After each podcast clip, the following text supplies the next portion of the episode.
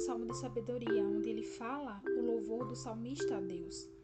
É, em gratidão pelas bênçãos, ele relata também a angústia do salmista antes de confessar a Deus seus pecados e o louvor ao Senhor por suas misericórdias. Diz assim: Bem-aventurado aquele cuja transgressão é perdoada e cujo pecado é coberto.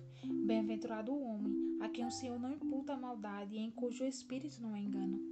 Os versículos 1 e 2 inicia com a palavra bem-aventurado, né, que quer dizer aquele que é feliz e foi abençoado por Deus apesar de seus pecados.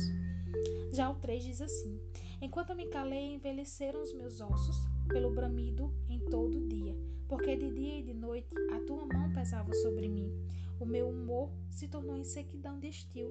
Confessei-te o meu pecado e a minha maldade não encobri. Dizia eu: Confessarei ao Senhor as minhas transgressões, e tu perdoastes a maldade do meu pecado. Nos versículos 3 ao versículo 5, relata que ao pecar, ao errar, Davi ele se calou para não admitir a sua culpa. Assim, ele esperou que o seu pecado ele simplesmente desaparecesse, enquanto Enquanto ele não confessava o seu pecado diante de Deus, a sua consciência, os seus sentimentos é, o atormentavam. Por isso ele diz: Porque de dia e de noite a tua mão pesava sobre mim. Ele sabia que Deus também sofria com o seu pecado, por isso simplesmente, finalmente ele pediu perdão. Né? No versículo 6 diz assim: Pelo que todo aquele que é santo orará a ti, a tempo de poder achar, até não transbordar de muitas águas, estas ali não chegarão. No versículo 3, 6 mostra que todos que confiaram, oraram e se arrependeram verdadeiramente de seus pecados serão perdoados por Deus, assim como aconteceu com ele, Davi.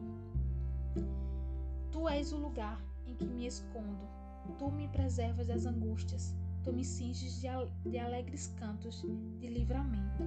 Já no versículo 8 ao versículo 9 diz: Instruir-te-ei e ensinar-te-ei o caminho que deves seguir e guiar-te-ei com os meus olhos. Não sejais como um cavalo, nem como a mula, que não tem entendimento, cuja boca precisa de cabresto e freio para que não se atirem a ti. Nos versículos 8 e 9, o narrador é Deus. Ele diz que irá instruir, ensinar e guiar o povo. Né?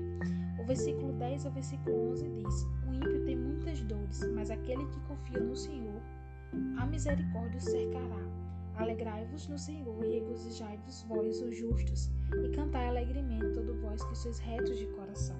Para finalizar, o salmista ele mostra a diferença ou o contraste né, entre as duas dores e as misérias dos ímpios com as alegrias daqueles que se arrependeram verdadeiramente de seus pecados.